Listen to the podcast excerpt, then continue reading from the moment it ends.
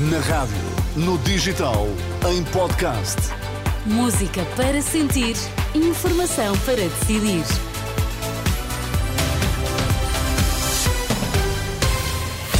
Boa quinta-feira, três minutos depois do meio-dia, vamos às notícias com o Vítor Mesquita. Vítor, o que é que temos em destaque? Instituto Nacional de Estatística confirma inflação de 4,3% no ano passado.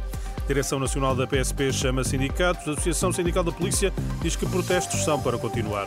Renascença é a marca número 1 um na escolha do consumidor 2024 na categoria Rádio Informação. Sem pressão, Vítor Mesquita, vamos às notícias. A inflação média anual foi de 4,3% em 2023, um dado confirmado pelo Instituto Nacional de Estatística. O valor compara com a taxa de 7,8% registrada em 2022.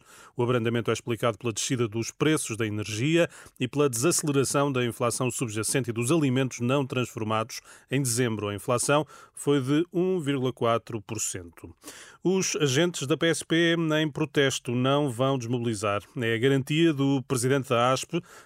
à entrada para a reunião com a Direção Nacional da Polícia de Segurança Pública.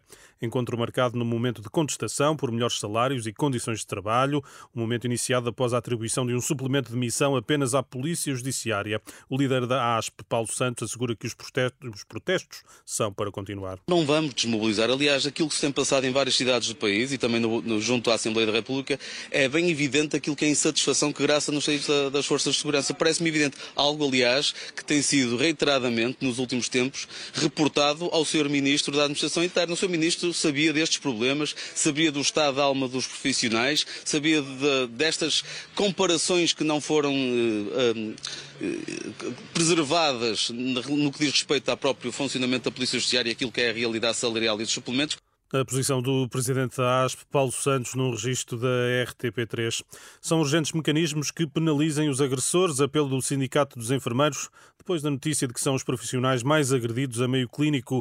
Pedro Costa lembra que os enfermeiros são o primeiro contacto com os utentes dos hospitais e pede medidas. Acima de tudo, têm que ser criados mecanismos que permitam que as pessoas que agridem profissionais de saúde tenham que ser de alguma forma sancionadas ou, ou têm que se criar uma, medidas acessórias que permitam proteger os profissionais e nós sabemos que os enfermeiros são a primeira linha, porquê? Porque são aqueles que estão na porta da entrada das urgências, nos cuidados de saúde primários.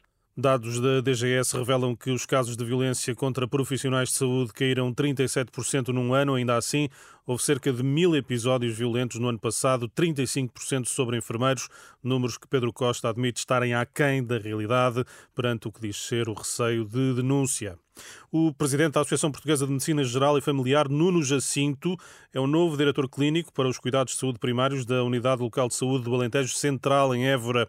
Segundo a Proa Renascença, Nuno Jacinto aceitou o convite da direção executiva do SNS. A decisão surge no quadro de algumas críticas à reforma das ULS. Vítor Fialho permanece como presidente da OLS do Alentejo Central.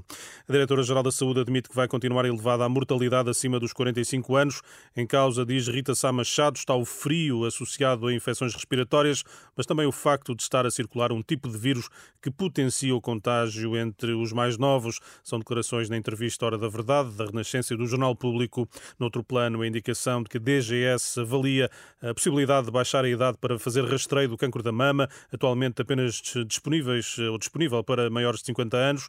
Rita Sá Machado promete uma decisão até ao final de abril, mas não garante que seja para mulheres a partir dos 45. Obrigada, Vitor Mesquita. Voltamos a ouvir-te à uma da tarde. Até, até já. já.